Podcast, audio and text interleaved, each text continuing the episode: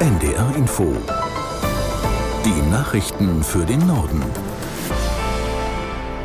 Um 11.30 Uhr mit Sönke Peters. Die islamistische Hamas plant offenbar heute weitere Geiseln freizulassen. Nach Angaben der israelischen Regierung ist eine neue Namensliste übergeben worden.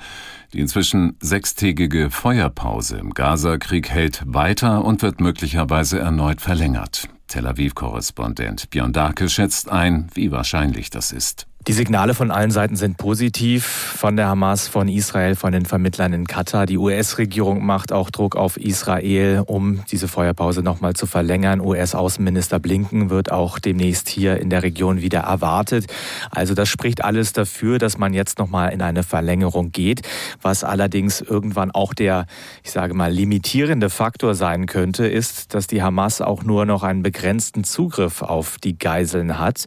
Das behauptet jedenfalls die Terror Terrororganisation so, dass sie von den jetzt ungefähr 160 Menschen, die noch im Gazastreifen vermutet werden, wirklich nicht alle in der Hand der Hamas sind und dann auch nur noch begrenzt Menschen für einen Austausch unmittelbar zur Verfügung stehen. Hört sich jetzt sehr technisch an, es geht immerhin um Menschen, aber die Hamas sagt eben, dass sie dann auch gar nicht mehr viele Abkommen sozusagen schließen kann.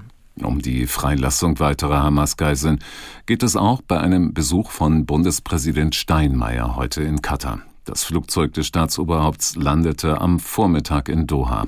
Dort trifft Steinmeier den Emir von Katar. Vor dem Gespräch betonte der Bundespräsident, er werde die Erwartung äußern, dass Katar sein Möglichstes tue, um zur Befreiung von Geiseln beizutragen.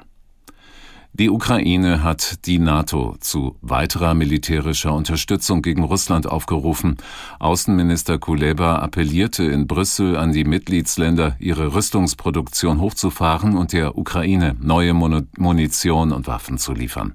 Es gehe nicht nur um die Sicherheit der Ukraine, sondern des gesamten euroatlantischen Raums.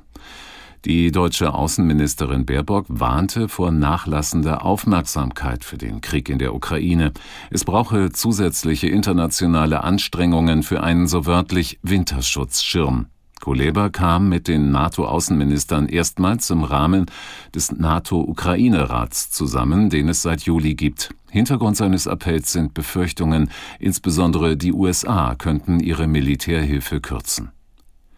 Die Wahlrechtsreform der Großen Koalition von 2020 war rechtmäßig. Das Bundesverfassungsgericht hat entschieden, dass die Reform von Union und SPD nicht gegen das Grundgesetz verstößt. Es lehnte damit eine Klage von 216 damaligen Oppositionsabgeordneten ab. Im Grundsatz ging es darum, die Zahl der Sitze im Bundestag zu verringern, indem Überhangmandate nicht mehr in allen Fällen ausgeglichen werden. Mittlerweile hat die Ampelkoalition schon eine neue Wahlrechtsreform vorgelegt. Allerdings ist auch die umstritten und liegt bereits beim Bundesverfassungsgericht. Die Spitzen der Ampelkoalition wollen heute über den weiteren Kurs nach dem Karlsruher Haushaltsurteil beraten. Konkret geht es um die Frage, wie der Etat für das kommende Jahr aussehen soll. Aus Berlin, Torben Ostermann. Das Treffen heute Abend steht zwar schon länger fest, die Tagesordnung dürfte angesichts des Karlsruher Urteils aber nochmal kräftig durcheinandergewirbelt worden sein. Aus Koalitionskreisen ist zu hören, dass über eine Reihe aktueller Fragen gesprochen werden soll.